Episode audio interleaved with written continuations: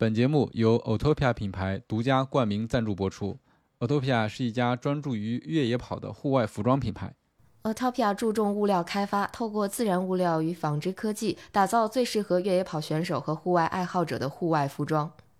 欢迎加入我们的听众群，与其他热爱跑步的朋友们互动交流，分享你的想法和反馈。添加小助手微信 run 三六五 cs，拉你进群，让我们一同享受跑步的乐趣。另外，也欢迎在小红书和 B 站搜索“跑者日历”，关注我们的视频内容，期待与你互动。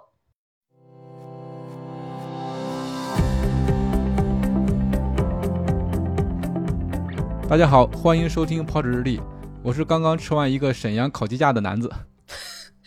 Hello，大家好，我是想去悉尼没去成，想去沈阳忘报名的佳宁。呵，你这个行，可以可以压上了。Hello guys，这里是刚发完机架、刚跑完沈阳的奥尔里奇吴。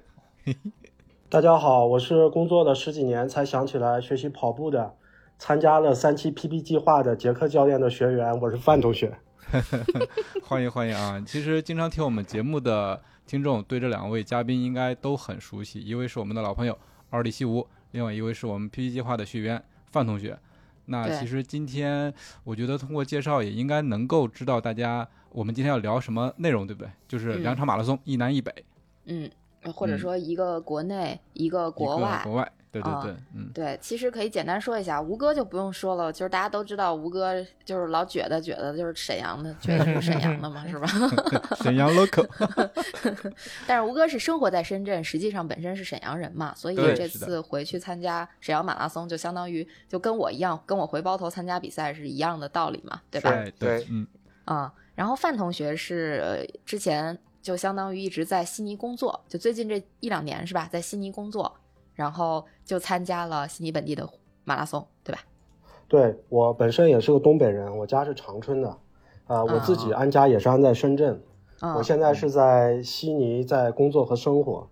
啊、所以这个之前跟佳宁聊的时候，啊、就是这我们这个对比还挺强烈的，一人回乡参赛，啊、一人流落在外，主打一个反差。是的，是的，对。嗯范同学让我们都准备好纸巾，他准备那个抒发一下思乡之情。这要是 跑的是长春马拉松的话，那那那你才要出发呢，是吧？对，这这回就是他又作为一个思乡的游子，然后在外边羡慕吴哥在家跑比赛这样子。嗯，是的，是的，对的嗯。那我们今天呢对非常聊聊这两场比赛。好的，那我们就，呃，这叫什么？废话不多说，直接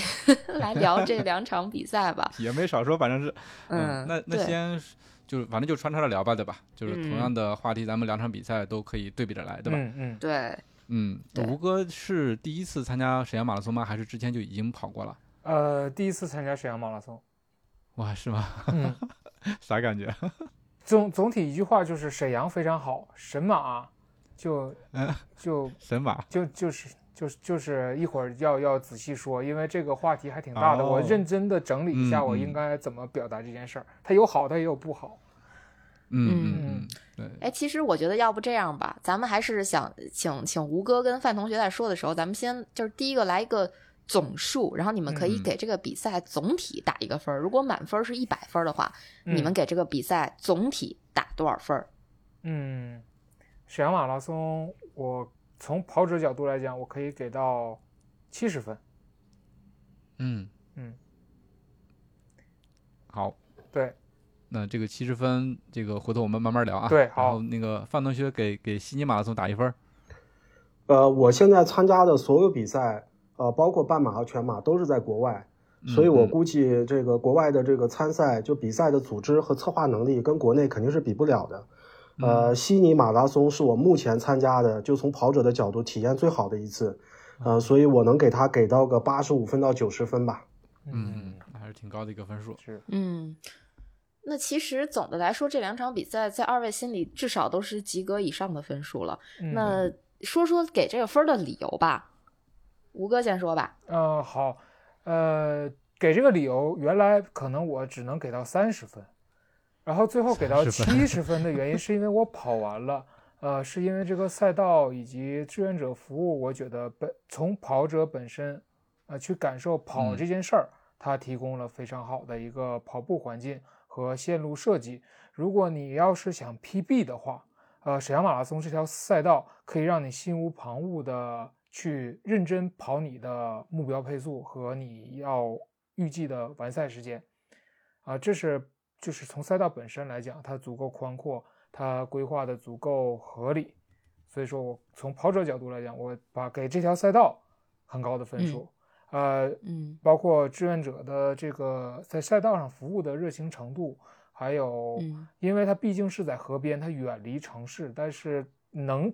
到这个赛道边上的观众也就这么多了，包括心情呐喊的阿姨们，穿的漂漂亮亮的，这个是我给高分的地方。呃，除此之外，啊除了赛道以外的事情，那就是三四十分的水平。啊，那待会儿我们可以展开来讲讲啊，因为我可以先说一下我对于沈阳沈阳马拉松比较大的这个印象是什么，就是在疫情之前，沈阳马拉松给我最大的一个呃关键词吧，可能就是抽大满贯的名额。嗯，呃，因为据我们所知，其实是呃沈阳马拉松它应该是万达体育旗下的比赛，而且它、呃因为是万达旗呃万达体育旗下的比赛，那它的这个呃比赛的这个大满贯名额呢，就来源于万达体育赞助的六大满贯赛事，所以呃当时这个其实是引起了一波关注的。后来这个三年就断档了。那嗯沈阳其实也作为东东三省比较重要的这个省会城市的马拉松，还是挺受大家关注的嘛。嗯，所以今年其实一开放报名，呃，大家都喊着哎要报名要报名要报名，是吧？嗯 然后呃，当然我是那个喊着要报名，最后没报的，就是忘了，就是当然那我也忘了，对，嗯有很多琐事就绊住了。等我想起来报名的时候，刚好过了大概一小时左右，所以 也就也也就没报啊。嗯然后再加上，其实我是被吴哥呃加引号的误导了啊。吴哥说，吴哥就是在评我。刚抽签出来，就是刚这个开始放出来比赛细节的时候，吴哥就说这个比赛的路线可能对于外地人来讲没有那么大的吸引力，就是说这个路线上可能他认为沈阳的一些地标性的建筑其实是没有嗯规划在内的，所以这是导致我，对对对，这是这是我就先剧透一下，这是导致我当时对这个报名没那么重视、嗯没那么看重的一个比较重要的因嗯素、啊。嗯那悉尼马拉松，咱们也请范同学来先说一下你那三个，就是怎么说呢？你那给给这个多少多少分来着？八十五分，八十五分到九十分儿，八十五分到九十分，你给这嗯个分的原因吧？挺高的一个分数呢。嗯嗯跟吴哥说的挺像的，就是在参加这个比赛之前，嗯 呃，我对这个比赛打分其实挺低的，但是最后呢，我又慢慢的把分加上去了，就是 跟这个比赛又和解了。呃，你这个分是怎么加上来的呢？呃，我其实最开始报这个比赛呢，呃，主要是我跟佳宁也聊过，呃，我这个十几年在国外工作呢，其实错过了很多比赛，呃，我之前也没有跑步，呃，之前在欧洲工作的时候，佳宁跟我讲过，他说那个布拉格马拉松很美，对吧？嗯我在布拉格工作了三年，也没有想过跑步这件事儿。你像当时还负责这个奥地利那边的业务，然后也没有跑过奥地利那个著名的那个林荫大道，就是后来破二的那个赛道，也没有跑过。而且柏林，像柏林我也很喜欢，也没有去这个想过要在那个地方跑步。所以我后来想，啊、我我还是要把握机会。你像在悉尼的话，是不是在悉尼跑一场？这个是我报名的原因。嗯，然后报名的报名之后呢，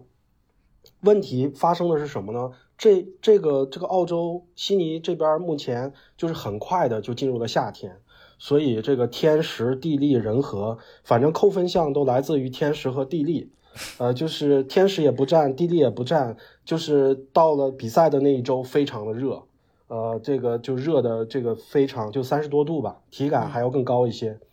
呃，这个就是主要的扣分项。然后第二个呢，主要的扣分项是，呃，因为澳洲这边的森林在夏天很容易着火，呃，之前不是有哦这个很有名的那个火灾嘛，就森林大火嘛，导致这个嗯气候的污染啊等等。嗯嗯啊，所以呢，他们有一个呃常规的例行工作呢，就是他要小范围的做一些呃提前的这个这个这个焚烧的处理，保证这个即使燃烧起来的话不会连成片。所以这件事情呢，显然在这这个就这个州政府的几个部委之间是没有沟通的，所以导致了这个比赛呃赛比赛周的周二的时候，这个呃空气质量是非常差的。有很多人都在想是不是要退赛。当然，就周日那一天呢，最终的空气质量是雾霾是轻度到中度吧，就是可能还是可以可以户外运动的，但实际上这个事情也对这个比赛的影响应该还是比较大的。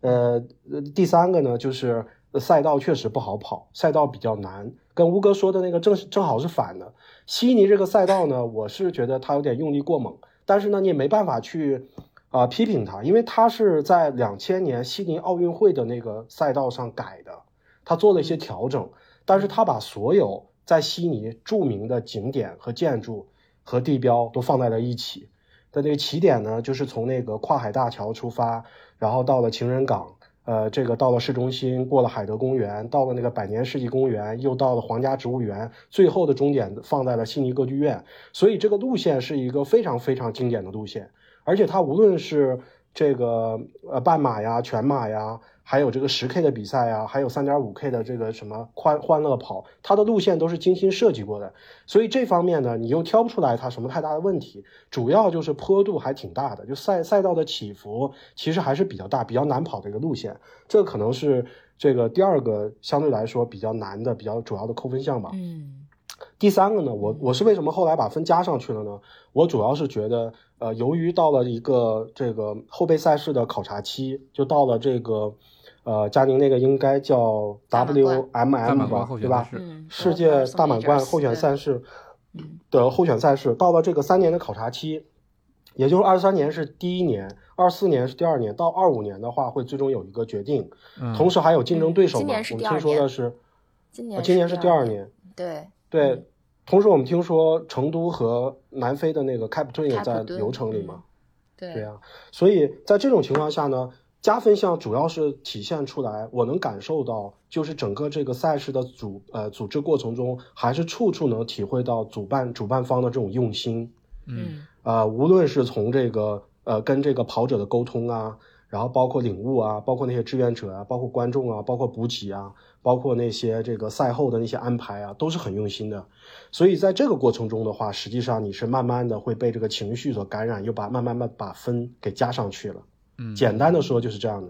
嗯嗯嗯。嗯那其实两个比赛一开始两位打的都低，后面都加上去了，但是加的方式和那个地方有点不太一样，对吧？嗯，嗯，吴哥那边主要加在了这个，嗯，嗯，我觉得主要还是加在人文方面了吧，就是、嗯呃呃，对对，这个吴哥的分儿主要加在人文，范同学的分人文以及志愿者，对吧？范同学主要嗯加在这个赛事组织本身，嗯，路线，然后嗯加、加上其他的一些别的东西。对对是的。其实悉尼马拉松也可以稍微简单介绍一下，就是刚才呃范同学说的大满贯候选赛事，就是我们现在所熟知的世界马拉松大满贯赛事，其实是六场嘛。我们经常嗯讲六大满贯，六大满贯，嗯对吧？它主要指的是呃每每年二月的东京马拉松、四月的波士顿马拉松和伦敦马拉松，以及九月份的柏林马拉松、十月份的芝加哥马拉松和十一月份的纽约马拉松这六场比赛嘛。但事实上，其实大满贯的这个组织，它不不想局限于这六场赛事，它也处在一个扩容当中。刚才范同学提到的南非的开普敦马拉松，以及中国的成都马拉松，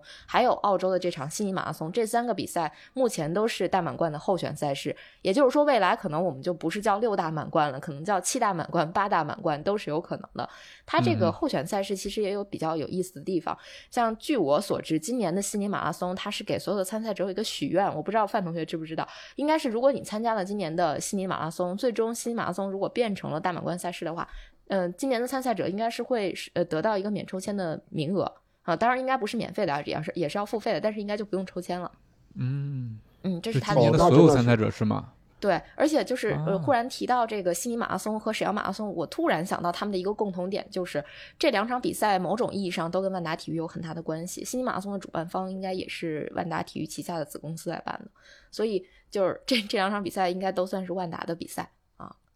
只哦，不过的沈阳马拉松也也是万达是吗？对对对，只不过一个在国内，一个在国外，就是呃，嗯嗯但本质上是一个公司的比赛，呃，就还挺好玩的啊、是一个就是可能大家不可能想象到的一个共同点。嗯啊、然后其实我是挺想让二位用三个形容词或者说三个关键词吧，来嗯描述一下这场比赛。又是一个就是怎么说呢，另类的一种概括吧。呃，三个词，呃，对第一个是高速，第二个是嗯、粗糙，第三个是呃没特点。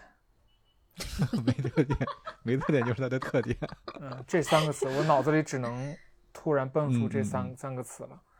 嗯所以这个呃高速就是说赛道，刚才也提到了，就整个嗯赛道对于 PB 可能它还是比较有优势的，是吗？对对对对对，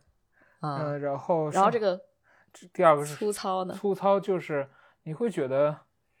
嗯，我要描述一下我脑子里面想到的沈阳马拉松，因为这是我长大的城市。呃，本来是在赛前已经提前，甚至一年到半年就开始向全国跑者征集这四个选项。这四个选项我当时看了，都是我从小长到大经常玩的地方，沈阳所有的地标嗯都在上面。可能经过的不同，但都会经过，只是先后顺序不太一样。然后它整个是从清昭陵，也就是我小时候玩的北陵公园开始跑，然后从老沈阳的中心区，然后穿过老沈阳，然后来到沈阳的，现在也不能叫湖南新区了，其实它是呃新沈阳市。沈阳的规划是以黄河呃浑河为界，然后两岸建成，然后再跑到奥体中心，然后等于从老沈阳跑向新沈阳，这也是一个贯穿整个沈阳市的一个核心的一个路线。但是最后，既然你要大家投票了，最后那条线路、嗯，这四个里面一个都没有。一个都没有，所以就是做这个征集，做这个投票就没有什么意义，对？然后二来呢，其嗯实跑沈阳马拉松也是我我从一个二百三十斤多多的人，从小就胖，有一天我能跑全马了，我回沈阳来跑马拉松，最大意义就是我报名的时候，他还不知道他最后居然定了这么一个线路。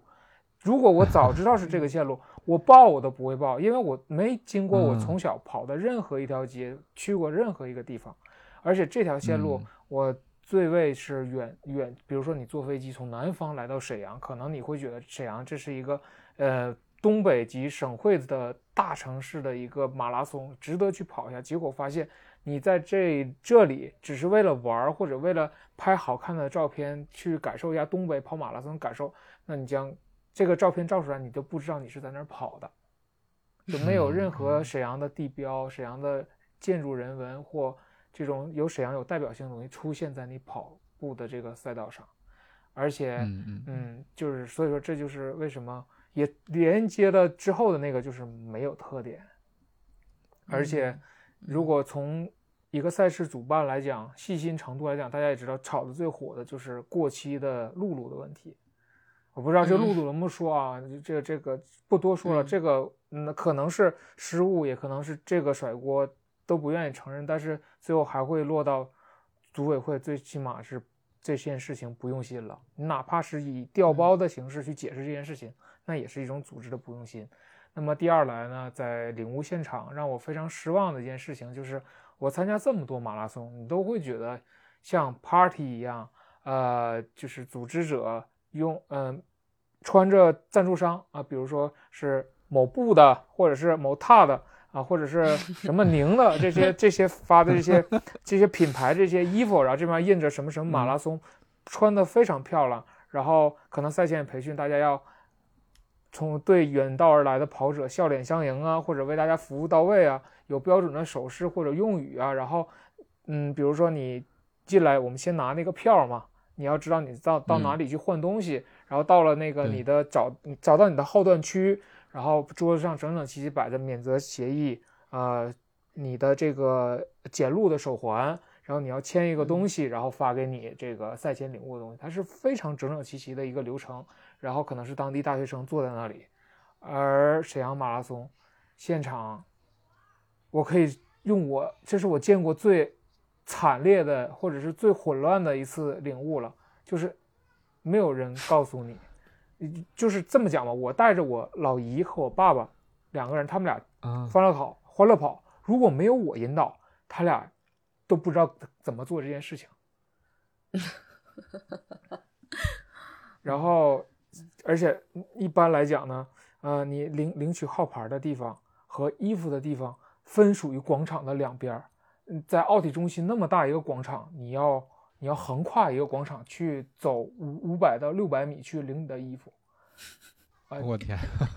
然后中间是这个博览会，然后博览会嗯还有一个特别有意思的地方，就是一般来讲，博览会中心是你这个呃马拉松的主 KV，一般是提供给大家拍照留念，或者是有官方摄影师站在那里啊，谁要照他可能会去记录这些跑者在这个时候的一些影像素材。那这个时候呢，不知道是什么街道的阿姨呀、或者是咱咱不能说阿姨不可爱啊，她在赛道上确实非常和蔼，但是那天他们在现场的表现确实不太好，就是一个领头的阿姨用非常标准的沈阳话告诉你，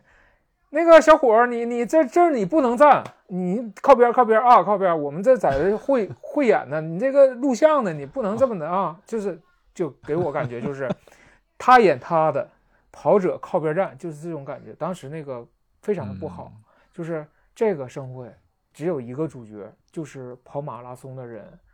就是嗯除此之外，所有人都应该是配角，而不会嗯觉得就是很割裂啊！我来这就是演出的，而且我好像是给谁谁谁汇报的那种感觉，你知道吗？我要完成任务。你至于你是你今天是马拉松还是婚礼？还是这是当地某一公司的私庆，无所谓，我就跳舞，我就是这他们表演那个东西跟马拉松可以说是毫不沾边，让我感觉就是，所以说这就是整个让我感觉糟糕的领悟，这我从来都没有参加过如此糟糕的领悟环节，这就是我给到三四十分的原因。嗯嗯，我嗯我是觉得对嗯吴哥这个就跟我对包头马拉松那感觉是一样的，就是我越听越熟悉，就是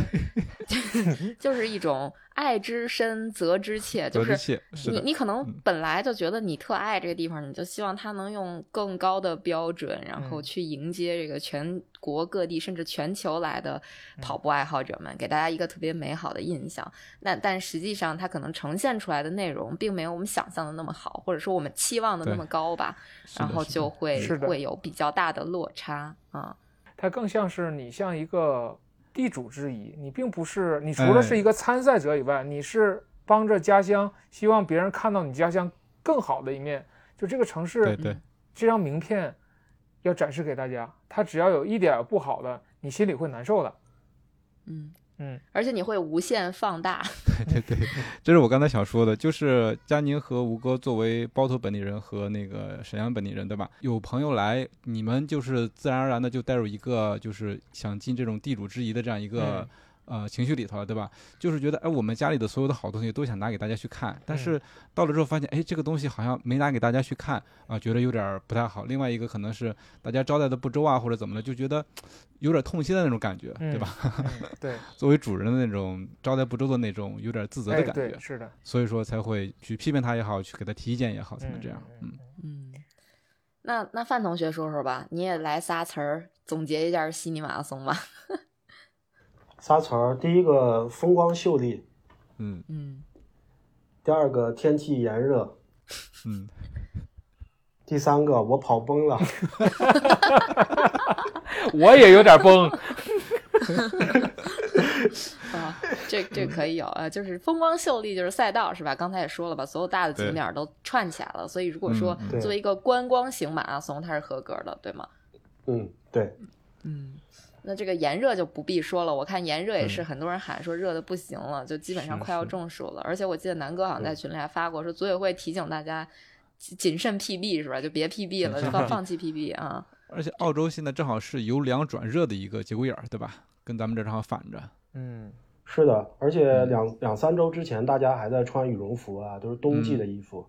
然后马上就到了非常热，气温马上就上去了。那不跟北京似的吗？就感觉没有春天，没有秋天，要么就是直接转热，要么就是直接转凉。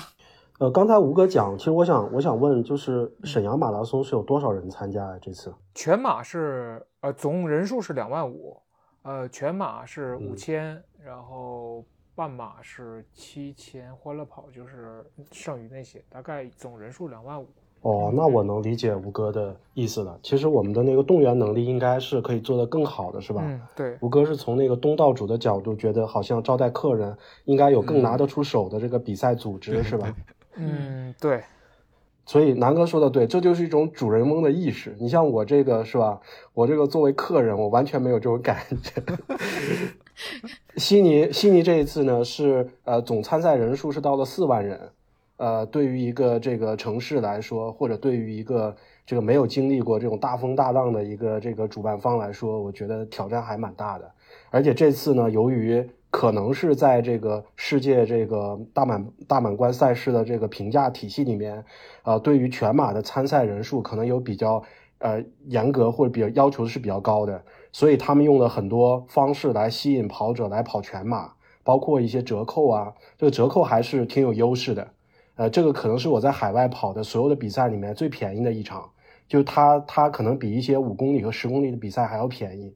啊，打出了一个跑每公里一 dollar 的这个这个价格，所以最终全全马是四十二点二呃澳币，所以这个不到两百人民币，就基本上跟国内差不多了，这还是非常优惠非常大的。嗯嗯嗯，呃，对老外来讲的话，三四十澳币就是一瓶很好的红酒。所以你想对他们的吸引力该多大呢？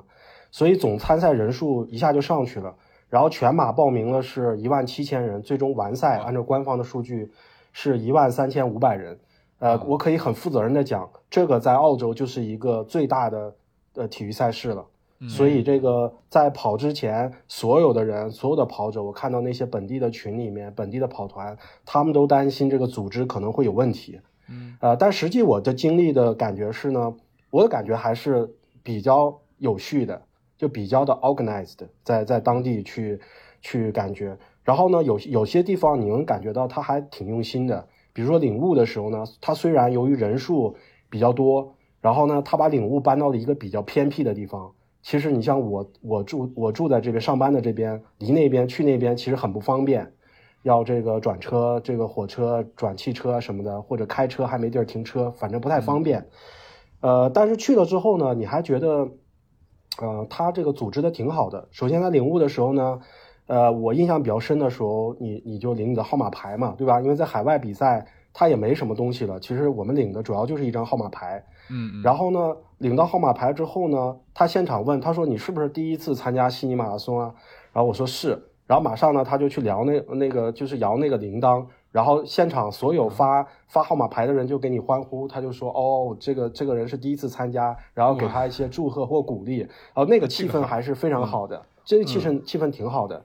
然后再一转身呢，发现旁边有一个中文服务台，就像佳宁说的，他可能是跟呃我们的那个中国的一些是不是公司啊等等，还是有些，或者呢，我的理解可能是因为悉尼的华人比较多，华人多，悉尼是。悉尼的华人占了百分之十，就是澳洲这个华人的比例最高的一个城市，啊，所以在这个城市的话，他安排了这样的服务，至少你感觉还是比较暖心的嘛，对吧？啊，虽然说呢，有的有的有的有的人身边的人在群里说他们还发胶发盐丸，但我也没看到。我也没有去跟人家要，但是呢，我至少去走过去了，跟工作人员聊了几句，是吧？人家还嘱咐你，他说：“哎呀，今年可能天气比较热呀，你们要注意啊，赛道上可能有冰块啊，什么什么的，是吧？”我觉得感觉还挺好的。然后他还带着我呢，有一个小姑娘，她带着我，就像一个学生。她说：“你你那个领到了号码牌之后，你要到这里来测试一下，然后保证你的号码牌是能用的。就你至少感觉到，就是他有一个中文服务在，就这个这个还是。”就是挺感觉还挺温暖的，嗯。嗯，这两个点感觉蛮贴心的。对，刚才范同学提到的那个点，我在海军陆战队马拉松好像也是也是遇到过的，就是你去领号码牌的时候，你给递给他护照，就会有就是这个服务台的呃工作人员就会说，比如说我什么 We have a runner from China，然后就大家就呜，然后就举个小铃铛，咔咔一顿摇，就是在。不是特别忙的时候啊，嗯，就是是那种可能相对来讲，呃，低峰时段吧，就是错峰时段。我因为我去的时候是没什么人领的，然后就能听见就是此起彼伏的大家这种欢呼声。他倒不问你说是不是你第一场，他就说，嗯，就我们有一个跑者可能来自中国，或者说来自来来自日本、来自韩国、来自美国、来自英国，就这种，他会就是有给你一个。在马博会就有一个打气的这种啊，对对对，这种流程吧，确实是挺有意思的。对，小小的仪式感，但是这个体验特别好。嗯，就是给你被关注了，对，给你鼓劲儿。嗯。这个还挺好的，这个确实是，呃，感觉好像在中国的比赛里没太遇到。另外一个说到说志愿者一直把你引领到，比如说去测试你的号码牌啊什么的，我突然想起来，今年在武汉马拉松，就是我我发现那个现象也很也很厉害，就是所有的跑者完赛之后，都是志愿者一对一的告诉他说。你应该往哪边走？后面有哪些服务？啊，就是嗯嗯这个这个配置，简直就是志愿者比例太高了，嗯太牛了，嗯然后到最后跑的时候，在赛道上碰见的志愿者真的都非常好，我觉得他们都是很训练有素的，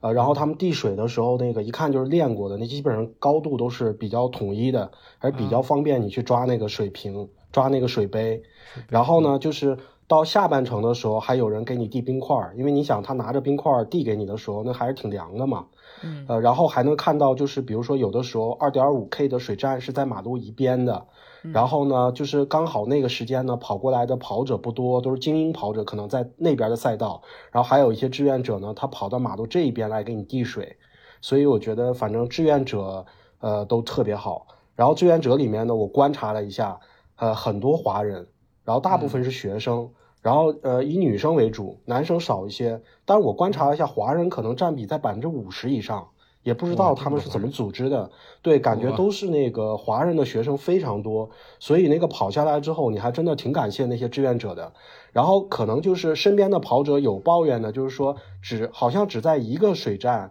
就是水的供给不太及时，但其他的水站，但是我没有发现，我跑过的这个所有的水站都是有水的。然后呢，就是有一些大一点的水站是有冰块的，然后还有一些这个主要的水站吧，就是它会有胶，到下半程的时候有冰块有胶。我还我在海外跑比赛还是第一次，因为我跑的可能比较慢，就是我是第一次碰到发胶的比赛。当然我也没有领，因为我都是吃自己的胶。就是你碰到发胶，你就觉得哦，原来好像这个供给就胶的供给至少比较充足嘛。嗯，对吧？所以这方面的话，你还是感觉到就是赛场上那个志愿者的那个组织，呃，还是挺完善的。还有一个呢，就是由于天气过于炎热，我在下半程的时候就看到很多人，不是很多人吧，就是经经常是跑个几公里，就发现有人在路边急救，啊、我当时就在想。这这这跟那个打折有没有关系啊？这些人是不是这个超出了他们的能力啊？是吧？嗯嗯嗯。但转念又一想呢，说感觉呃这个想法不太好，毕竟是每个人都可能会遇到一些问题，或跑的过程中会有一些呃这个不确定性发生嘛。而且看那些跑者的装备，至少鞋啊衣服都还是很专业的，是吧？一看还是训练有素的。但至少我发现有一点呢，就是每一个。呃，在旁边，无论他是抽筋还是说他中暑啊等等，在这个可能这涉及到急救的这个跑者旁边，都至少有两名医护人员穿着这个黄马甲，在给他们在有的是在用一些设备，有的是在给他做体外的降温。所以这方面我还是觉得，就是以悉尼这个调动能力来说，能把这个比赛做到这样的话，我觉得应该还是做的挺多的。嗯、所以所以这一点当时印象也很深。对。那相当到位啊！其实你看，像方同学说的，一个人他受伤之后有两位医护人员，这个密度真的是挺高的。你像在国内，有时候你可能一旁边抽筋儿的就就是志愿者是有，但是说没有那么多，可能你会自己独自抽个一段时间，然后才会有志愿者忙完了之后再过来去去去管你。对独自抽个一段时间，对啊是啊也也有些时候太惨了。是挺惨的，志愿者不够嘛，尤其是有这种医护经验的人更少。我可能碰到了大概十个在路边的，然后还有就是偶尔会路过那种就是有那个搭起来的棚子，里面会有一两位在那儿休息的。但是如果那个不算的话，就是在路边的，可能差不多在下半程碰到了十个左右。那基本上每个都有人在陪伴。好，那既然我们已经说到这个赛道上的服务了，那也请吴哥聊聊这个沈阳马拉松赛道服务怎么样吧？对，补给怎么样？呃，沈阳马拉松，我觉得我我建议这个可以推广。其实沈阳马拉松的赛道补给是正正好好的，就不会有太多。哦原来可能很多人吐槽赛道上本来是计划什么有熏烤、挣扎、鸡架啊这种这种像吃流水席，我觉得没没有挺好的。就现在有一种风向嗯让让让媒体引导的，以为马拉松是去吃席的，这个是一个非常不好的引导。这个容易，你就是我早晨在地铁上遇到一个小胖子，他自嘲，他从地地铁第一节车厢往后看，他就找有没有跟他一样体型的，特别有意思。他平常只能跑十公里，但是他跑报了一个全马。然后他最后坐在我旁边的时候，他说：“我说你跑十公里为啥报全马？”他说：“我想试一下这个流水席的感觉。”我我说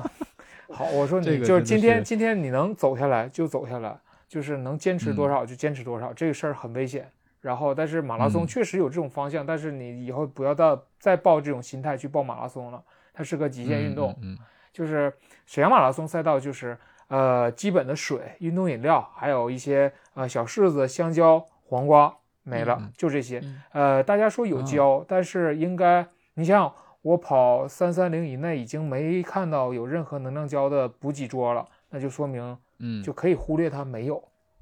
量不多。量不多，应该是量不多啊、嗯我觉得这个嗯还是，无论是越野还是马拉松，万事靠自己，就是还是要嗯自己准备好嘛。呃，从赛道本身的补给，我觉得是没有问题的，就是对我来讲、嗯完全充足。呃，从它的呃水的准备看来，整个下来大家还没有说有缺水的情况，在社交媒体上嗯还没有这边吐槽。但是有一点是要需要吐槽的，就是呃这个降温海绵的这个材料的选择以及志愿者对这个东西是怎么吸水的，他可能操作的不够娴熟。我拿到至少有三块海绵是没有吸满水，并且那个海绵的那个材料吸水性不强。嗯，对，这是可能是有一点，就是唯一一点小小的不足吧，但是能用，嗯绝对是能用的。然后赛道上好的，为什么说它是个高速赛道？它捷径画的非常非常的明确，并且沈阳马拉松那条赛道是在地面地面上每一公里都有标线的，然后并且每一公里标线上面会有一个小的 logo，画一个沈阳的某一个地标，然后你只要转进这个，它是沈水路绕着浑河跑一圈嘛，所以说你就看着地上标线就可以啊，就自己就记公里就好了，不一定要看号牌儿。然后它有每个转弯处都画着非常明显的捷径，哦，就是所谓的蓝蓝线？嗯，对，蓝线，嗯嗯，嗯画的非常明确。然后整个赛道跑下来，从呃就是人员密度到这个呃赛道的起伏安排的都比较合理。它有难度的呢是偏后半程，过了西利普大桥，就是从三十公里之后，它前半程基本处于一个下坡多于上坡的状态，但后半程呢，呃。对于为什么对于你有一定能力，比如说你想去尝试破三或者更快，那后面的这种小起伏呢不算太虐。但是对于如果你要是呃平常训练不是很到位呢，那从嗯三十一二公里过了西里普大桥，因为那是一个两公里的一个一公里上坡一个一公里下坡的一个桥，从那之后就开始一直连续的起伏，但是起伏不大。嗯啊、然后这个就整个后半程难度都在后半程，但是整个来讲海拔平均在七六十到七十左右，基本就是一个全平的赛道，所以说对，那基本就是平路了。，对就是平路，而且沈阳这个地势就是大平原嘛，就是整个嗯赛道，整个阿姨们的饱满程度啊，还有孩子们的爽朗的笑声啊，还有志愿者这个嗯、给你递水的姿势，我觉得做的都挺好的。嗯。嗯然后在这里之前，我跟佳宁私聊的时候，我我说，其实，呃，作为沈阳马拉松这么好的一个赛道，可以换一个思路去做，不一定像其他马拉松，我要去把服务做得很好或者怎么着，可以借鉴一个，你可以真的去找专业的二零七、二零五的 pacer，然后呃，可能是借助某部啊，他的赞助商啊，你去请一些嗯他旗下真正高水平、再高水平一点运运动员。啊，尝试让这些专业的世界级的 pacer 带着他去打破某项记录，因为这是确实是条高速赛道，是有这可能，并且沈阳在这个九月末这个时间段，天气已经有机会。这这一次，因为这次天气特别特别，到了后半程到了三十度，正常来讲，像去年我回沈阳这个时段，基本也就是二十二度最高气温了，嗯也就是在你如果是在两个半小时到两个小时之间这个完赛这个这个区间段的话，你温度应该是困在十九度以内的，也就是说这很可能出现非常好的成绩。如果沈阳能把这条赛道打造成国家纪录赛道，甚至于更快的某一种记录赛道的话，那可能比现在这种让大家去用机架吸引大家的方式要更加的硬核，或者是 更加的让你觉得这这这这是将会做的会更好啊。但现在就像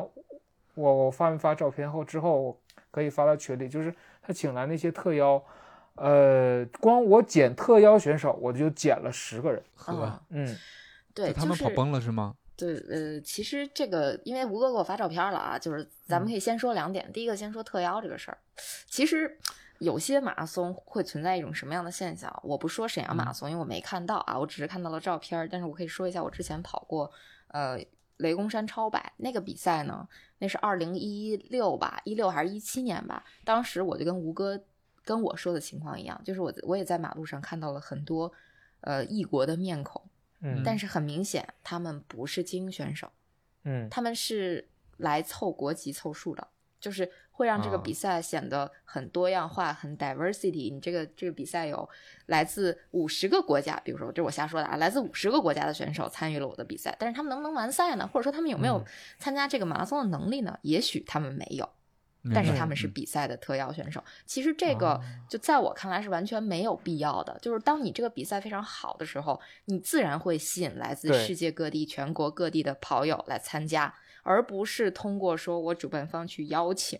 然后嗯来增加这个比赛的多样性啊嗯，就是我觉得像吴哥说的非常好，就是给这个比赛提一些建议，就是什么呢？就是像相当于说你找一个更好的特点，这个比赛的特点，然后你去包装它，去发挥它，嗯然后让大家来记住这个比赛。嗯呃嗯可能它不一定非得是竞技层面，但是如果能贴近竞技层面，当然是最好的。呃，如果不贴近竞技层面，最好也也别拿就是机架或者什么 这这样的不。虽然说我觉得机架没有机架无罪啊，就是比较好使。对，因为我们其实 也也经常听到说，比如说台湾的我们台湾省的某些比赛是吧？他会说，哎，我这个比赛有烤鸡，我这个比赛有有这个水果那个水果，或者说我们听到日本的一些比赛，说我这个比赛啊提供西瓜什么什么的补给，就它可以作为这个比赛一个特点。但正常情况下来说，我感觉这种都是非常非常小的比赛，它不嗯以竞技为目的。但是沈阳像吴哥描述，它的路线本身是有一定的这种能够出成绩的这种特点的。对那没错为何何尝不包装它呢？而且它还是一个大规模的比赛。说白了，对你给一个一千人的比赛提供机架，和你给一个一万人的比赛提供机架，是不是？它其实它确实是不太一样的。而且嗯补给这个问题，其实是现在我觉得大多数比赛都会面临的一个比较大的问题。就是我我是经常说啊，就是如果你要是追求成绩，或者说比如说三三零或者四零零以内的选手，他可能甚至四三零以内的选手，他大概率都不需要你给他提供非常丰富的补给，他只要符合国际惯例就 OK 了。嗯所以其实这个方面我也想听听范同学讲一下，因为范同学是没有在国内参加过比赛的，然后就是想听听在海外的这些比赛，或者说范同学参加过的一些比赛，在补给上，或者说包括悉尼马拉松这次参加的悉尼马拉松，在补给上它是一个什么样的情况？哎，我听了吴哥讲完之后，我都饿了。没这有机架，大晚上吴哥没有 没有说机架的事儿。那个呃，我之前刷到过那个哈尔滨马拉松的视频，我觉得这个哦真的是我，我当时在我我在国外真的跟你们想的不一样，我太我太想回国参加一场这样的一个补给这么丰盛的流水席是马拉吧？松了。对啊，什么猪肉炖粉条啊，什么锅包肉啊，这多好啊多带劲儿啊！嗯对啊，红肠啊，哈尔滨红肠。但是国外的比赛呢，真的非常极简。嗯就是我我观察到大部分比赛就是水，呃，电解质饮料，呃，胶都很少碰到。嗯。然后这个气温不高的话，你像这个冰块什么的这些，估计的措施可能也都没有。大部分情况下的就是非常的简单，只有水。所以那个，而且有很多那个跑者，我看他们基本上也都是自己带胶，然后自己还有背着水的，就有有带这个，有的是那种腰包，带着两个水壶，可能一瓶是呃水，一瓶是电解质饮料现冲的，他之前冲的那种，还有的就是干脆就是越野包，然后背两个软水瓶的水，啊、这种都碰见过，啊、也有这个怕掉速不在路边拿水的，还有的就是这个可能就是有也有像天气热的话，每个水站都要进要喝水的，所以国外的比赛参加下来的话，真的没有这么丰富的补给，所以看到国内这种，其实还觉得还挺，其实还挺羡慕的。嗯，其实国内也是慢慢卷起来的，一开始也是比较标准的一些补给，慢慢的话就不知道从什么时候开始，然后通过这个补给来知道这个卖点，所以说就是越来越卷。我接着范同学这个想法说，其实为什么嗯我赛后会对这件事情有改观呢？就是因为我带着我家人去，他俩去跑欢乐跑。其实对于更多参加马拉松的朋友，可能这个才是他要来的意义，参加 party 嘛。嗯，呃，所以说我就没再去想这种机架的问题了。可能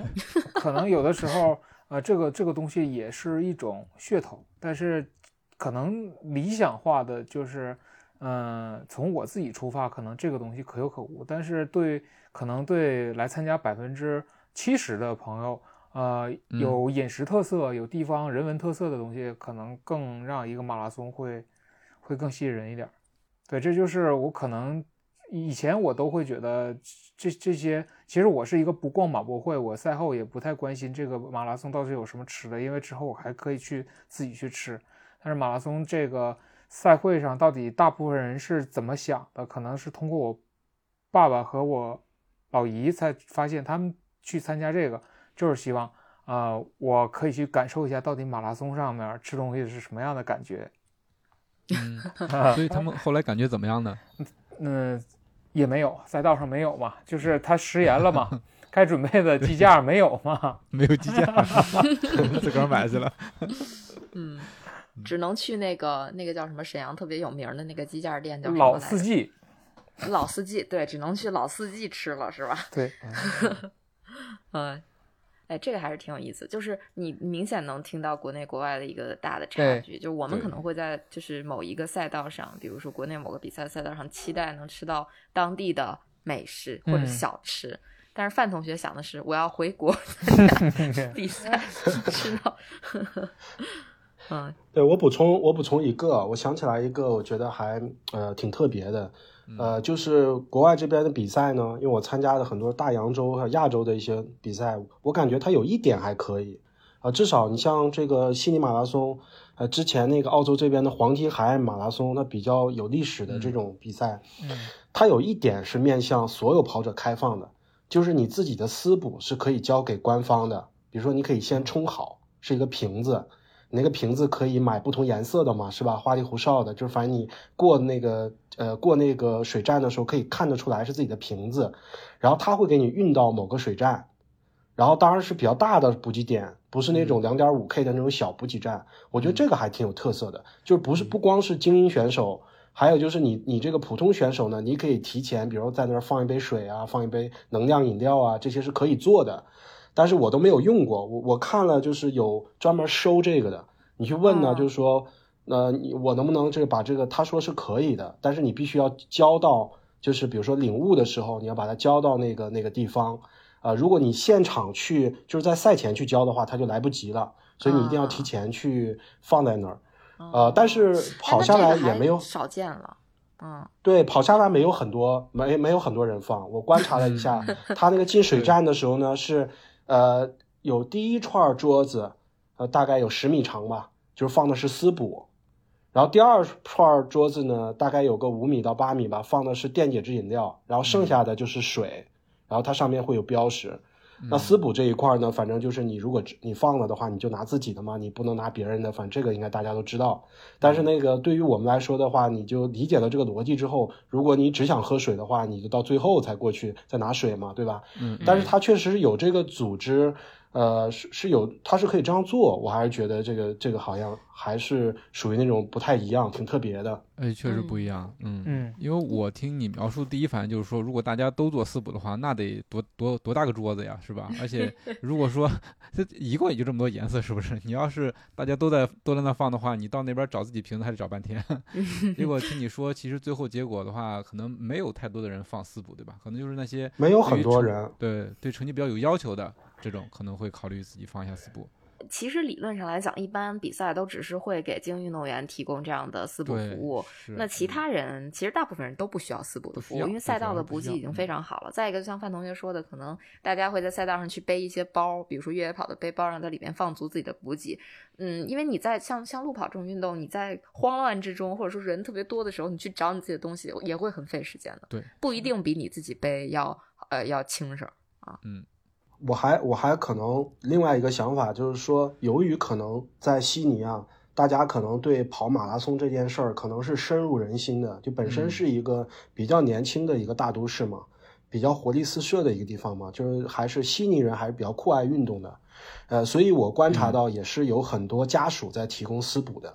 呃，去领物的时候会领到一个牌牌。那个牌牌你可以不拿了，就是它还挺大的一个牌子，但那个牌子呢，那个上面写的就是你的家人要给你加油，可以写你的名字啊或什么的，嗯啊，所以拿了那个牌子呢，就是到时候就是你可以放在某个，比如说呃某个地方，然后你跟家人约好了那个地方是什么，是吧？他提前要公布那个路线图嘛，啊，所以那个你跑到那儿的时候呢，可能就有家人在给你私补。我看到反正有递水的，有递那个呃饮料的，还有人是把那个切好的西瓜呀什么的放在那儿，嗯然后嗯有跑者跑过去了，就在那儿就是在吃，吃完了再上路的这种都有啊，所以也有可能是这个嗯。南哥说的，是不是也就可能二三十个人，呃，在那儿做的那种像精英选手一样的那种私补放在前面了？但是确实是可能他们还有家人在这个，呃，这个沿途的赛道上给他们做一些补给也是有可能的。嗯自己带的，包括家人给的，其实已经够了，对吧？就不需要再在那个地方放专门的放补给了。嗯嗯嗯，因为我我我我感觉其实就是官方在帮着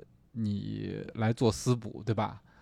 就是嗯说会给你提供一些便利，弄一个牌子什么的，然后让你和你的家人能够比较好的去呃汇合。因为如果说咱们在跑的时候如果没有这个牌子的话，可能你还得想办法，对吧？做一张纸啊，或者说是约定一个什么样的东西，你能方便的找到我。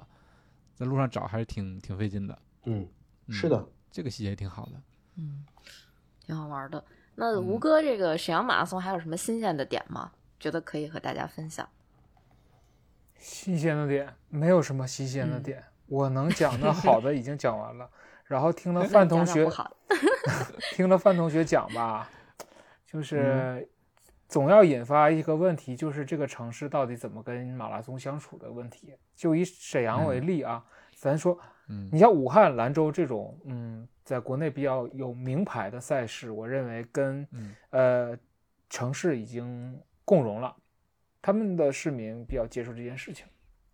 但是在沈阳呢，呃，在我自己的社交媒体下面，我听到了很多恶语攻击，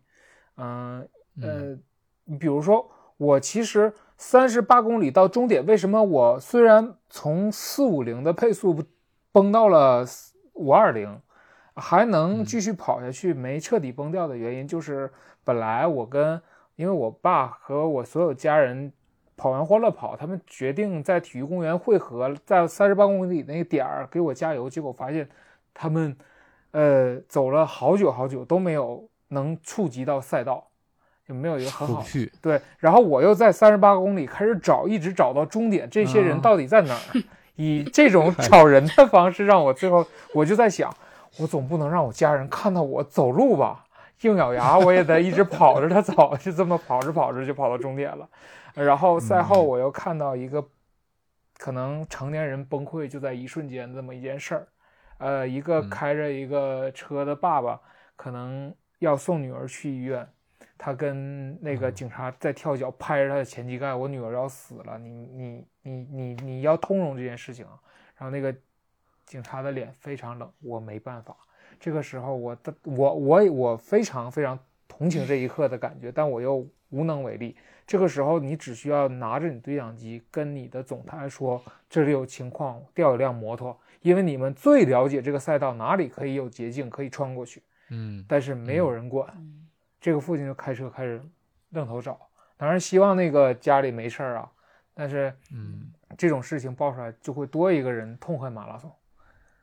嗯。对，就是这种这个这种非常非常细，像范同学说的这种，呃，我也看到很多国，虽然我还没就是出国参加过比赛这类的，但是我看到很多视频，你可以举自己的牌子写，可能一定那一定是家人写的名字，然后下面画个大大的红点儿，然后就是击掌的那个意思，就是那种赛道上来自亲情或者朋友之间给你最后一一步鼓励，那个东西对于跑者来讲很重要。二来就是整个赛道虽然阿姨穿的很漂亮，啊，孩子们笑容很，你会觉得那个那个其实也是组委会布置的，但是给你感觉我嗯嗯嗯也不错，但是来自于自发性的市民围绕在，由于这条赛道确实不在城区以内，啊、离居民区呢用铁马拦的又比较远，所以说嗯你没无法感觉到来自观众给你太多的欢呼。一个比赛如果没有观众的话，我觉得确实欠缺，因为特别是三十五公里之后，这个时候如果有人喊你一嗓子，我很多的时候就是就需要那那旁边人给你一把鼓励，你就可能就顶上去了。但是这个时候观众太少了，或者是观众根本嗯无法触及到赛道。这是也是赛前我看到这条赛道，跟朋友聊，这个赛道一定不会有观众，除了组委会安排这些加油点儿以嗯外，这就是这条赛道上从观众角度来讲，我觉得需要做的更好的地方。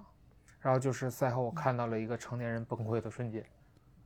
嗯嗯其实这个和比赛和解这个事儿啊，就是城市和比赛和解的事儿，它有很多办法，就是我们肉眼可见的啊。比如说我跟南哥我俩去 UTMB 的时候，你看到它的赛道一，它不是完全封闭的，它会有一个气口，就是大家可以从那个口穿过去。城市马拉松这种我也遇到过，比如说柏林马拉松，它会做一个移动的岛，就是你是嗯可以横穿赛道的，就你不是说这个赛道完全封闭掉，你就不能穿行的，它实实际上是有一些点你可以穿行的。这个其实之前我在无锡马拉松，我记得我忘记我讲没讲过。就当时我在赛道上看到一个移动的岛，我以为是可以，就是有一个移动点，或者说有一个穿行点。结果我走到那儿时候问警察叔叔，警察叔叔说不能穿，嗯 就是已经形式有了，但是内容没有，就是没有没有实施下去。其实这个事儿是可以解决的。那这是第一个点，第二点就是那个吴哥说的关于这个。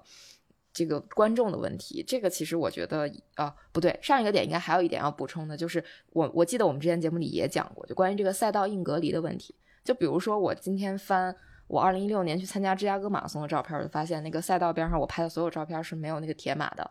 嗯就是它它赛道是没有做硬隔离的，就是它是封路了，但是呃是汽车不能走，但是所有的观众站在赛道边，你跟他是可以亲密接触的，是没有铁马的。嗯嗯，但是好像是看起来国内很多比赛在人多的地方是绝对会有硬隔离的。呃，我我这话可能说的也有点绝对啊，就是说大部分都是有硬隔离的吧，他不会说让观众跟你有比较亲密的接触，甚至说有些比赛他还专门会隔出一个，比如说一两米的那么一个距离，让、嗯让这个就中间是属于真空的一个状态，就两排铁马中间真空，然后你跟观众还会有一个距离，就这样子的、嗯这么一个、嗯一个设置吧。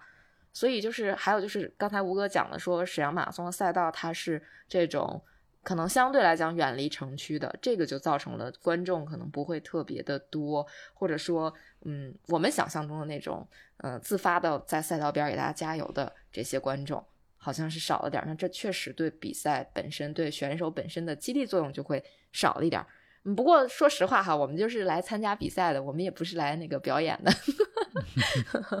嗯，就是看大家怎么看这件事儿吧。因为现在很多城市马拉松，它都会把这个赛道设置在相对远离城市。呃，中心的这么一个位置，它的目的其实我觉得也很简单了，就是嗯不太想影响市民的日常生活。对，所以说这就是吴哥说的马拉松跟城市的一个融合的问题嘛。如果说融合的好的话，可能大家对于这个事情本身也是包容的，而且你这个本如果说赛事组织的好的话，对于大家的这个生活也没有说是太大的一个影响。呃，就就像我我们之前的那个 UTMB 节目里面也分享过，就是还呃 UTMB 还在进行当中呢，我就直接开着车从赛道那边穿过去了。就就我当时也不知道啊，反正就是有有志愿者就给我引导了，因为那边还有选手通过，那我就停一下子。那选手通过完了之后，那我就可以开车过去，就很顺畅的这么一个过程。其实我觉得国内。嗯，可能就是环境不一样嘛，可能你你要执行命令，你要你要服从管理，对吧？但是说，我觉得有些时候没必要这么的冷酷，或者说是一刀切。嗯嗯，其实呃，赛后我也想过这个问题，还是确实我们人就是城市人口太多了，我们还是人多。嗯你想解决这个问题，确实这个人口基数不在一个层面上，所以沈阳马拉松最后为什么我觉得不选那四个就不选那四个了？可能本身你在日常不跑马拉松，我在沈阳待的时候，你要把那几条路封了，整个沈阳就瘫痪了。哈哈，对对，嗯可能也有这方面的。对，你要真嗯要是那可能就会崩溃，那一瞬间可能不知道又发生多少。所以说，如果你让我，那只能可以，我们选手去和解这个城市，我们找一个日常，反正大家沈阳的跑者都在沈水路公园一起一一直跑，就在那儿训练。所以说啊、训练场记赛道也没有问题。所以说就，如果能这种方式能更方便，那这也算一种呃和谐的相处方式。嗯，嗯，对对对，互不干扰嘛，对，是吧？对，嗯嗯，对，就是国内我们可能面面临着比较大的问题，还是一个人口的问题。嗯就我们真的人太多了，很多东西不是说我们想当然的说啊，这事儿国外能解决，我们就肯定能解嗯决。其实，不能这么直接的对比。对对，没没法儿对比，因为很多条件都是不平等、不一样的，就是就不对等的吧。嗯那这个就确实是你很难解决，你要找一条这种能够解决的路子，也挺也挺费劲的吧。就嗯希望有嗯赛事公司能多多的探索一下，在尽嗯量不影响大家日常生活的情况下，还能提高我们的文化，什么叫什么？就是文化生活吧。今年这几个品牌类赛事，像武汉或者兰州，我觉得已经做的非常好了，因为已经很少嗯再看到这两、呃这两个比赛，我是没看到太多的硬隔离了，都是啊、可能拉一条小线儿，它是软的，哎，有的嗯你那个线儿，嗯有的可能到终点了，有的有观众席，有的就是大家就坐在街边儿的那个马路边儿，就也没有隔离，所以说还是还是在往这方面大的赛事公司在做。所以说这个得慢慢普及，人太多了，实在是。所以范同学听了这么多之后，想回来参赛吗？想啊，很想。想那我觉得刚刚吴哥讲的，对我刚才刚才吴哥讲的那个，我觉得啊澳洲确实是，对相比之下的人口密度确实要差太多了。呃，悉尼虽然说是相当于相对一个大城市吧，因为澳洲整个的国土面积跟美国差不多大嘛，嗯它跟整个欧洲差不多大。啊、因为它在地图的可能一角，它显得没有那么大，其实国土面积非常大的。嗯呃，这个悉尼呢，虽然说也算比较大的城市了，但是你算一算，也就有注册的悉尼这个城市，也就有五百多万人口嘛，对吧？地广人稀这五百多万人口，对啊，五百多万人口在很多欧洲的国家，欧洲欧洲的首都都算大城市了。是呃，这个当地的习惯就是周末的话，大家不会到市中心的，所以这个 Sunday morning 就是一大早上起来能能来市中心，那肯定都是奔着这件事儿来的。对呃，然后那个大家，你那时候坐火车，早上出发坐火车的时候，那一火车的人都是跑步的，或者跑步的家人，然后大家还可以这个聊聊天儿啊，是吧？然后那个相互问一下呀，比如说不认识的人也可以问问你，你你要跑哪个比赛呀，什么配速啊？呃然后那个当天那个整个城市，整个城市的所有的公交车全是免费的。嗯啊，当然它是有时间限制的，就是你你早上从几点开始到晚上几点开始，呃，全部都是免费的。然后那个，所以就保障了，就是大家尽可能的不不开车，呃，大家都是要坐这个呃坐火车呀，坐这个地铁啊，坐公交车来出行，呃，这方面可能减少了一定的这个交通压力吧。那它其实最关键的，我觉得还是人少。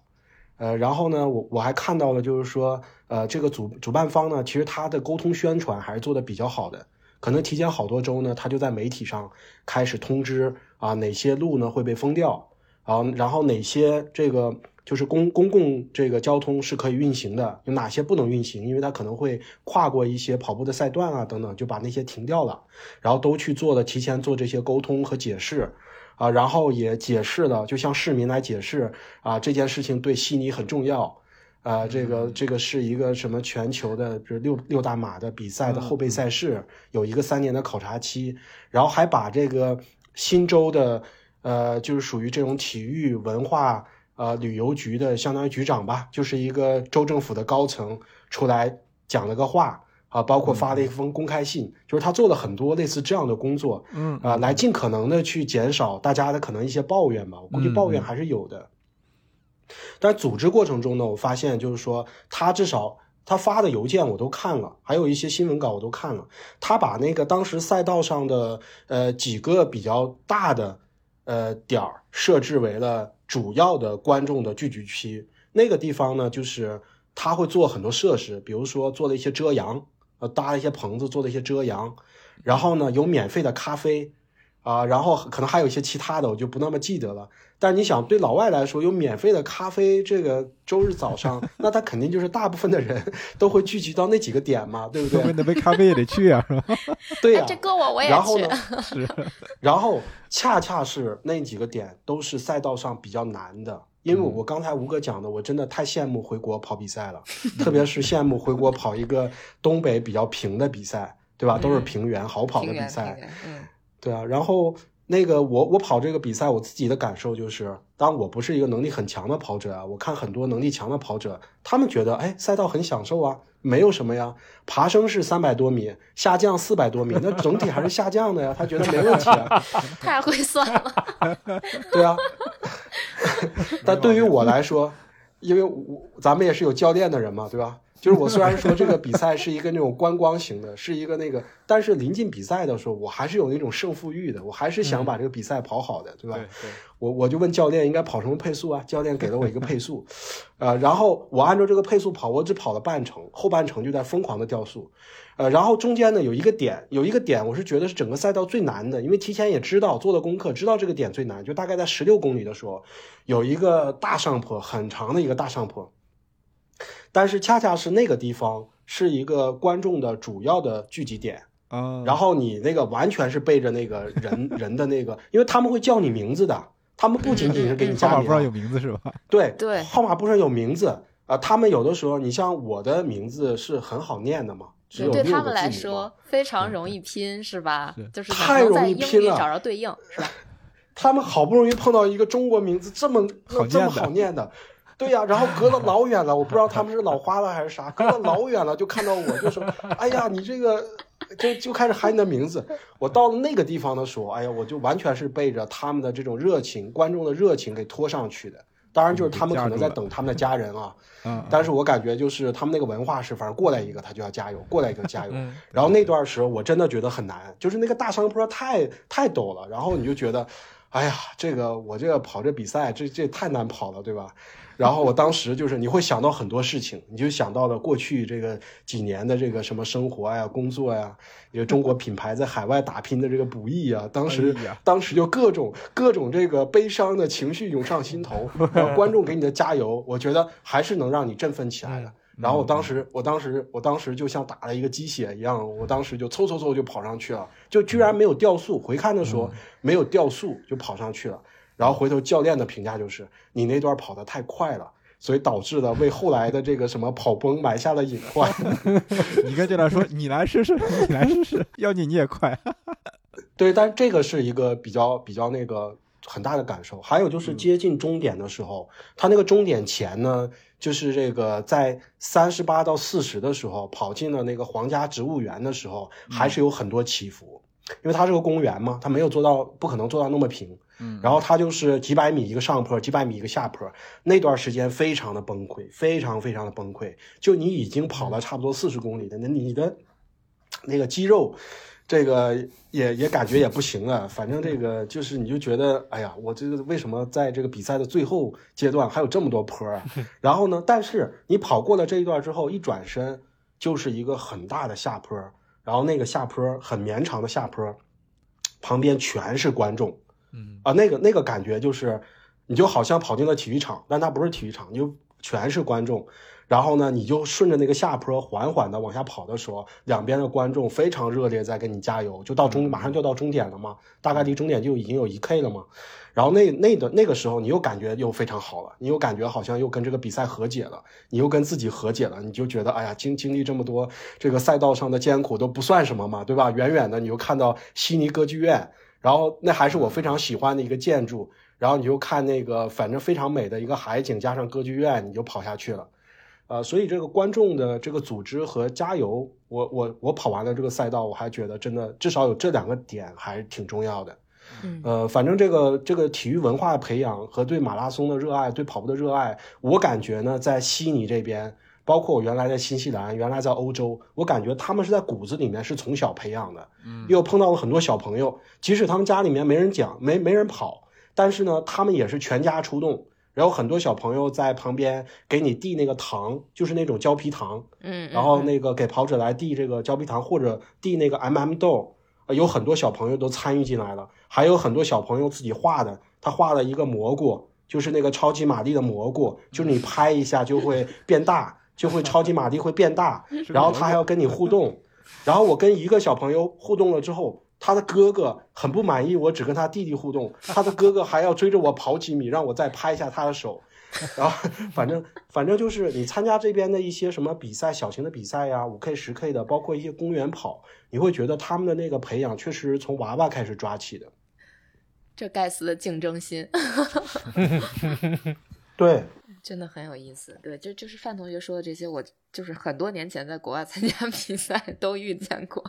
就是确实是那个时候跟国内还是有点不一样。但我觉得近些年其实国内还是在不断进步的，尤其是像观众对于马拉松的理解也是在不断进步的。可能很多年前，大概比如说一五一六年去参加马拉松比赛，我觉得南哥可能感受更深。再往前，可能都没什么观众，是吧？渐渐的，然后赛道边上聚集了一些人，可能。最最开始是一些旁观者，然后再后来就开始有人在赛道边上给你加油，然后再后来就这观众就更更加的专业了，专业到什么程度呢？跟你讲说加油啊，还有几公里就到了。以前可能就只说个加油，就是这个其实我们是能感受到，就是国内观众的一个进步的。范同学应该是不会经历到这个点的，他就是范同学只经历了呃直直线到了那个比较 top 的那个观众的级别。嗯。然后吴哥这个在赛道上看到的就大部分是阿姨嘛？就没有什么这个赛道上大部分就是各个街道组织起来的阿姨。然后其实有的时候我愿意调动他们，在哪个赛道上 哪波观众不喊了，我就说加油，然后一波人就开始挥着胳膊就开始喊，挺有意思的，就是。嗯，这算是我自己表演性人格，愿意去去喊两嗓子，然后你能让其实你周围的跑者就是听到这种互动啊，他们也会笑，然后也会一起就是就属于没有气氛，创造气氛也要上的这么个状态。就其实其实我感觉就是就差差一些，差差一代人有没有这么多不一定，但是假如说有一天。我的小孩如果是这样的，我相信我会让他举一个牌子，让他给这个街道上跑这些叔叔阿姨去加油。他总会有这么一个，呃，代代传这么个过程，呃，总会到到那个点儿的。这个是一个呃自然而然的一个发展历程。可能我们其实这两这两年，你看。呃，跑武汉的时候，兰州还有长沙，已经慢慢能看到有有小孩儿，就家长组织起来，你家里可能亲戚家小孩一起给你递水，他是有这种现象的，就就还是可以，就只是只我们单说沈阳，沈阳可能会更好，甚至沈阳要追赶其他跟他同级别省会城市的这些大型马拉松，他现在做的已经不够了，但是其他城市的核心城市的马拉松做的现在已经。我觉得是不错的了，就是从气氛啊，还有赛赛事组织，因为有些比赛已经有年头了嘛。对，沈阳，反正据我所知，这沈阳应该没没办几年吧，对吧？第七届吧，应该是。啊，就是年头不是那么长啊。中间还断过是吗？中间还断断过，断过。还是我们还是有进步的空间，或者说有很大的进步空间的。就是我我觉得我们是能够见证，对吧？这个比赛的发展，或者说我们比赛周边的，不管是观众啊，还是志愿者，他们的这个进步吧。感觉这也这也我觉得也是我们民族性格偏向于内敛，但其实你朝着他们喊两句，他们也挺高兴的，所以也对，也也也一下就就都热情起来了。所以就是我们也学了一招，就是倒逼观众给加油，自己先嗨，是吧？这招好使，这招真的好使。对对对对对，就当你在赛道上嗨的时候，别人就会不由自主的随你一起嗨。这这应该是这确实是一个现象啊。嗯，学会了，学会了。嗯，关于这个比赛，你们还有什么想说的吗？就是我我其实觉得这样对比着聊挺有意思，就是我们其实能很明显的看到这国内外比赛的一些区别，或者说我们重视的点啊。两场比赛，一南一北，各有各的不同，各有各的精彩。对，以赤道为轴，以对折就能是相遇的两个比赛。对。哎，下下一次你们俩就是交换一下，体验一下。对，可以再来录一录。那我想起来，我再补充一个吧，就是马博会。马博会刚刚没说到，马博会呢，就是悉尼这边的马博会呢，就是还是挺小的一个马博会。其实它没有什么好说的。呃，但是我关注到了一个，就是现在中国品牌在这边可能好像越来越多了啊。这次呢，在悉尼这边，我是看到了韶音过来了，韶音的展台也还挺大的，很多人去，很多人去询咨询。呃，其实还有很多老外不知道韶音是中国品牌，呃，这个也挺有意思的。国际化做的比较好嘛？对，其实。韶音算是，就是在我的概念里，它应该算是一个国际品牌，因为我在各大的国际赛事上，很多年前我就见到过韶音的展位，包括我们这次去霞慕尼 UTMB 的展位，应该也有韶音有，而且有很多精英运动员带着哨音。对，而且你就嗯在机场，我不知道范同学观察到没有，就是至少我在机场都看到很多人在带哨音，就是他已经不仅限于运动这个圈子了，他可能在更大的这个圈层范围内都有很多人在用哨音。然后就是我记得，呃，疫情之前吧，我去参加国外的比赛也能看到哨音，好像是不是今年我们去伦敦马拉松也有哨音的展位啊？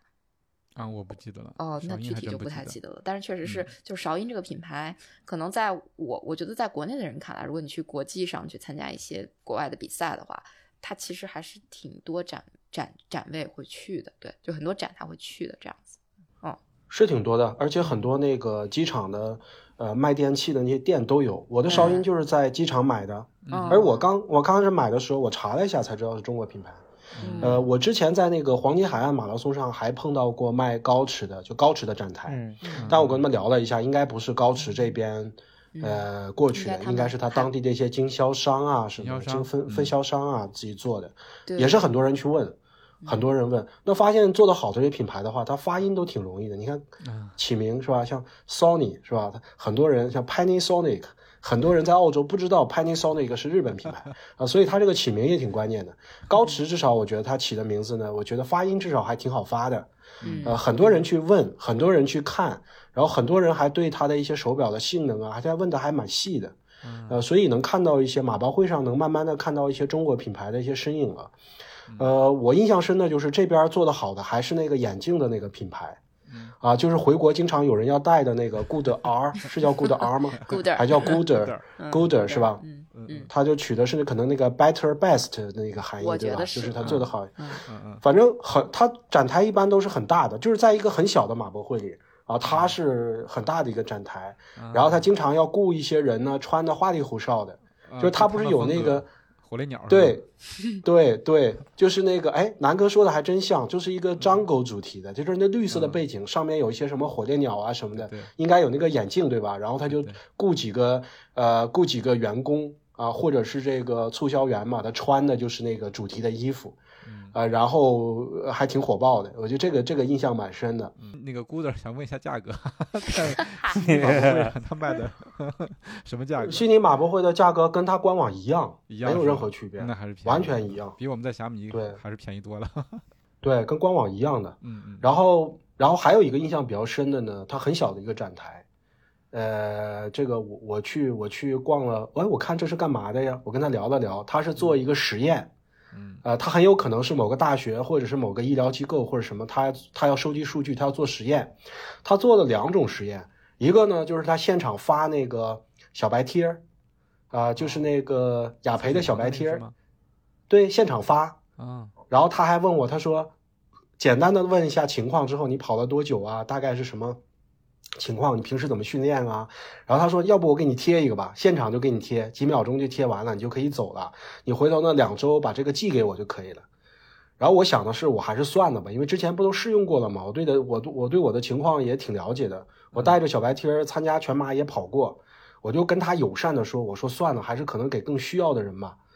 然后那个还有一个他做的测试是什么呢？就是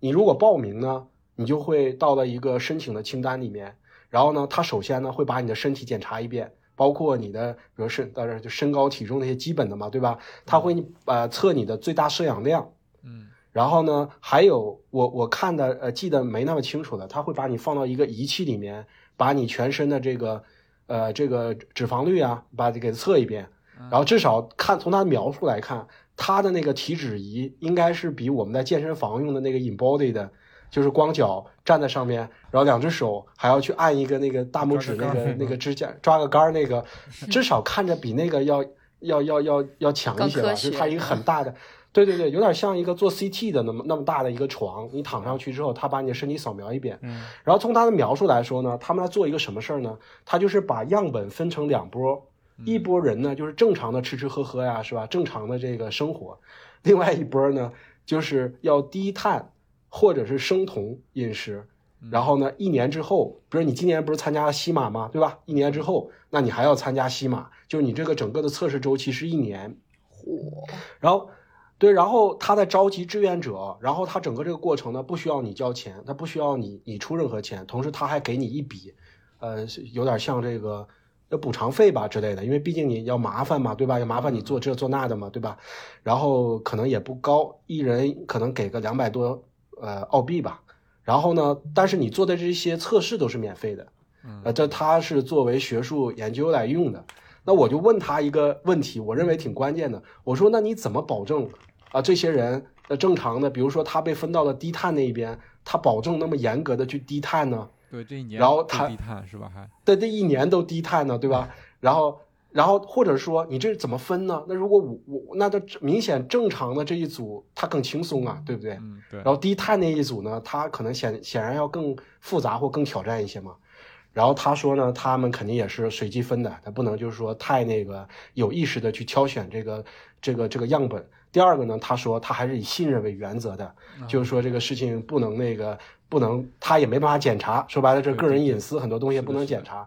但是我比较好奇的是，我不知道是不是文化呀，还是各方面啊，就是在我们看来，这不是也属于薅羊毛嘛，对吧？你去了之后，至少你可以领个小白贴嘛。但是我跟我跟大家讲，就是马博会所有的地方都还很多人的是吧？还是有很多人去看啊，买东西啊，包括那个卖牛肉干儿、卖什么橄榄的、卖什么补剂的，都比他这人多。就他这个地方，就基本上没什么人。我去了之后，我很好奇，问了他几个问题，我走了。回头一看，他那个地方还是门庭罗雀，就没什么人去问他。所以我还在想着什么问题呢？也有可能是，呃，这边的这个跑者对数据没有像我们那么重视，没有那么敏感。我确实能碰到有很多人跑步，他表都不带，手机也不带就去跑步的，可能这是一种情况啊。还有一种情况的话，是不是这边的人可能对这种数据的这个隐私啊、保护这些东西可能更敏感？反正他跟我讲的是，他们是很难这个找到这种样本，他还是非常希望，不然怎么能搞到马博会呢？对吧？他非常希望找到这种健康的群体、有特点的这种群体，然后做一个相对来说可能对他们的这个科研有意义的一个测试啊。这个这个我印象蛮深的搞科研不容易啊，给钱都不来。啊。对，呃，这个挺好玩的，就是我觉得好像我们我们的马博会上相对来讲就是如此严肃的这种设计好像是没有，但是我以前遇到过，就是有手体的老师，他们会在马博会上发一些调查问卷，然后让大家去填，最后作为他们可能做某篇论文或者某个议题的一个其中的一个样本数据去呈呈呈现上去。我是遇到过这样的，然后大概还遇到过好几次。啊、挺有意思的。吴哥还有啥补充吗？我这儿大概就这些。嗯，嗯，嗯，吐槽完了。对我这事儿，作为沈阳的孩子，没招待好客人的一种惋惜，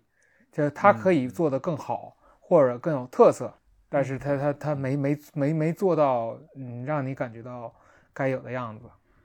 希望后面会越办越好。对，对，嗯，嗯，那我觉得两场比赛已经分享的差不多了，要不请两位再给我们带来一个小小的分享吧？是否推荐大家去参加比赛？我我给吴哥递那个鸡架呢，还推荐一下鸡架。呃，沈阳马拉松，嗯，暂时来讲我没有理由推荐，但是欢迎大家来沈阳玩儿，因为这里是一朝发祥地，两代帝王都，这里也有中国古人类生活的遗迹，也就是新乐遗址，嗯，有昭陵、福陵，还有呃，在清军入关之前定都的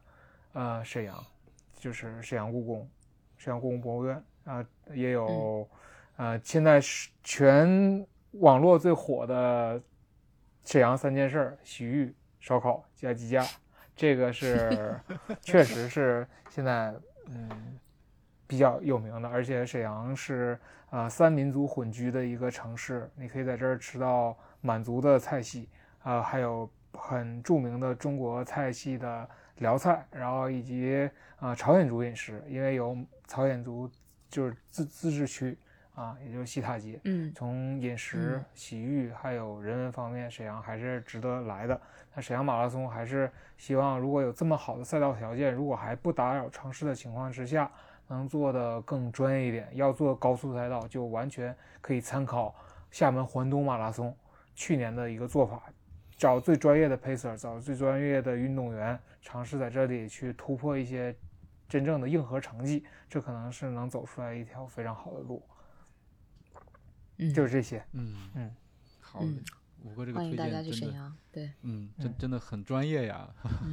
各种都照顾到了，而且最后还提了意见，嗯，是，能不能回头让组委会咨询一下吴哥怎么设计路线？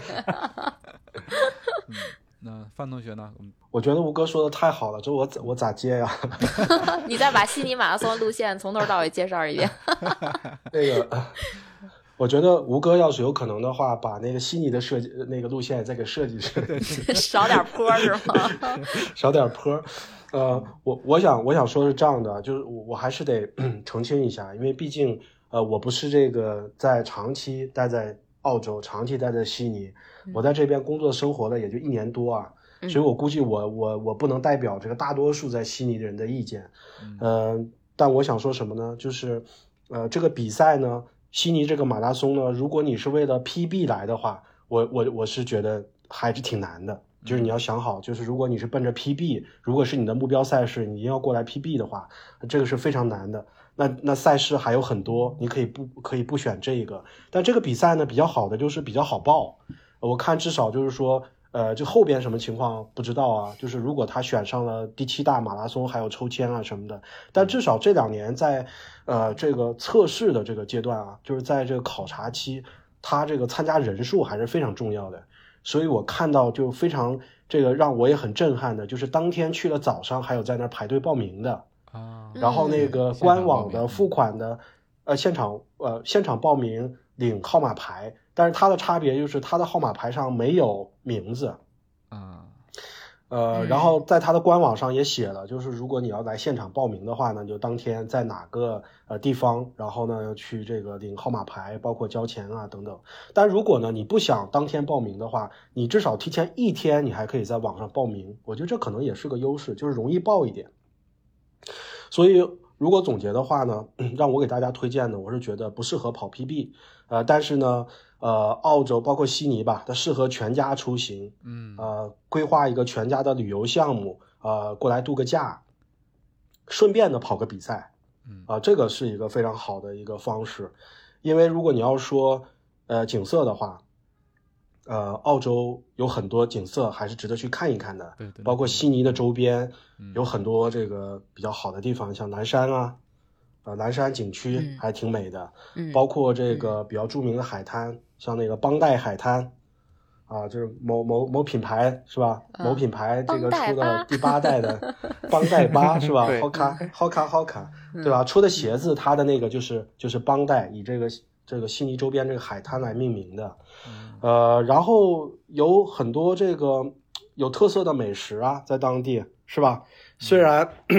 虽然我们这儿没有这个是吧？那个那叫什么呀？就是古寺的牛肉啊、嗯因为在澳洲的牛肉是要放养的，澳洲是不能这个古饲的。嗯，澳洲这边有有这个本地的放养的草饲的和牛，嗯也也可以大家来尝一尝嘛，对吧？澳洲的生蚝非常的好，岩石生蚝，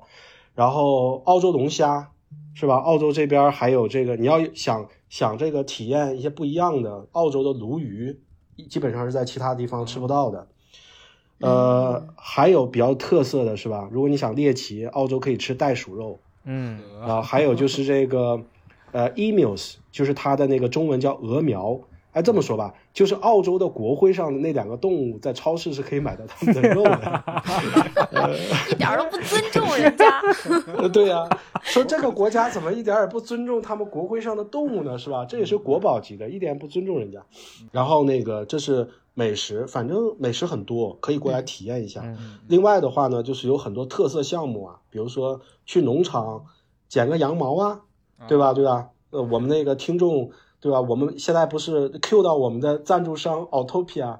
那个美丽农的 美丽农的羊毛，对啊，主要产地其实是在澳洲、新西兰的，对对对现在。嗯对吧？去那个农场剪羊毛是一个非常呃 popular、非常呃这个多就很多旅游团会去的一个活动。嗯呃，然后你你会你会理解到澳洲这个地方是怎么怎么怎么发展起来的。那早期的英国殖民地后边呢，慢慢那个派了可能十几万的这个囚犯过来，是吧？在这个七八十年的这个过程中，然后呢，紧接着由于有这个畜牧业，由于有这个金矿，又有这个几百万的移民，第一波的移民过来了，所以你会感受到一个跟国内其实完全不一样的那种文化。其实羊毛产品，我个人觉得还是非常好穿的，就是 Autopia 是这个一个很有毒的品牌。啊，就是你不要，你不要轻易打开它的店铺，因为这个你，你像我就是，呃，你会发现它会慢慢占领你的衣橱，你就会发现这个，哎，你这个什么，比如说冬天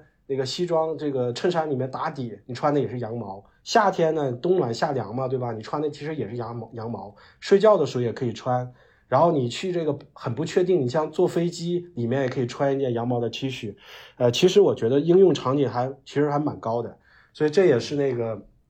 啊，可以过来体验一下。还有一个呢，就是我我我听说啊，我听说这个国内的现在不是那个小朋友升学压力都特别大嘛，对吧？嗯。我觉得你那个过来跑个比赛，顺便考察一下学校嘛，因为你看九月份这个时间，九月份这个时间刚好很多学校都有开放日的，对吧？嗯嗯。你你无论是这个小升初啊，还是这个高中，就上高中的压力大啊，都可以过来看一看。呃，因为这边呢，我感觉。即使我们在国内学的没有那么好的学生，那过来都还是很有机会成为学霸的，是吧？所以，对啊，所以我觉得不要给小孩太大压力吧，是吧？道阻且长，行则将至，对吧？呃，这个我觉得就是，如果要是上不去特别好的大学，或者是升不到高中啊，都可以成才的。我是觉得你综合这些，呃，我我说的这些来看的话。我不知道对大家有没有吸引力啊？还是可以呢？全家过来旅游，顺便呢跑个比赛，是吧？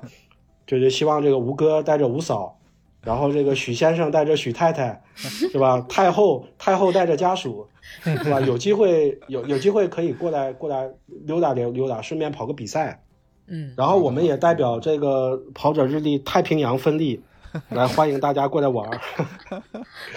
但是说回去啊，但是说回去，说回到刚才那个三个城市来竞争，呃，这个可能要对不起这个澳洲的朋友们啊。就如果让我自己投票的话，我会毫不犹豫投 投给成都的。可以理解，对吧？可以理解，对对啊，对吧？对对。但是呢，如果要是如果要是这个让我选一个我最想跑的，可能还是像吴哥一样，我觉得真的感觉很感动，回到家乡跑一场比赛，即使他那么不好。啊，对，但但还是这个对家乡的那个这个那个那个羁绊，对吧？那个牵挂，呃，这还是不一样的。所以我觉得，如果让我选的话，最想跑的可能还是回长春跑一场，是吧？如果有机会的话。嗯嗯，好的，希望范同学可以圆梦跑一场长春马拉松啊。嗯，谢谢，谢谢，也谢谢两位今天的分享以及推荐。我觉得我们聊的是马拉松，但又不仅仅是马拉松。那我们今天的节目就到这里了。如果你觉得有料有趣，请一定我们点赞、转发和留言，这对我们很重要。我们也会不定期的选取大家的留言，在节目里阅读，让更多的人听到你的意见。另外，也可以全网搜索“抛掷日历”，发现更多精彩和惊喜。谢谢，谢谢樊同学，谢谢吴哥。好的，谢谢二位，谢谢大家收听。谢谢，再见，拜拜，拜拜。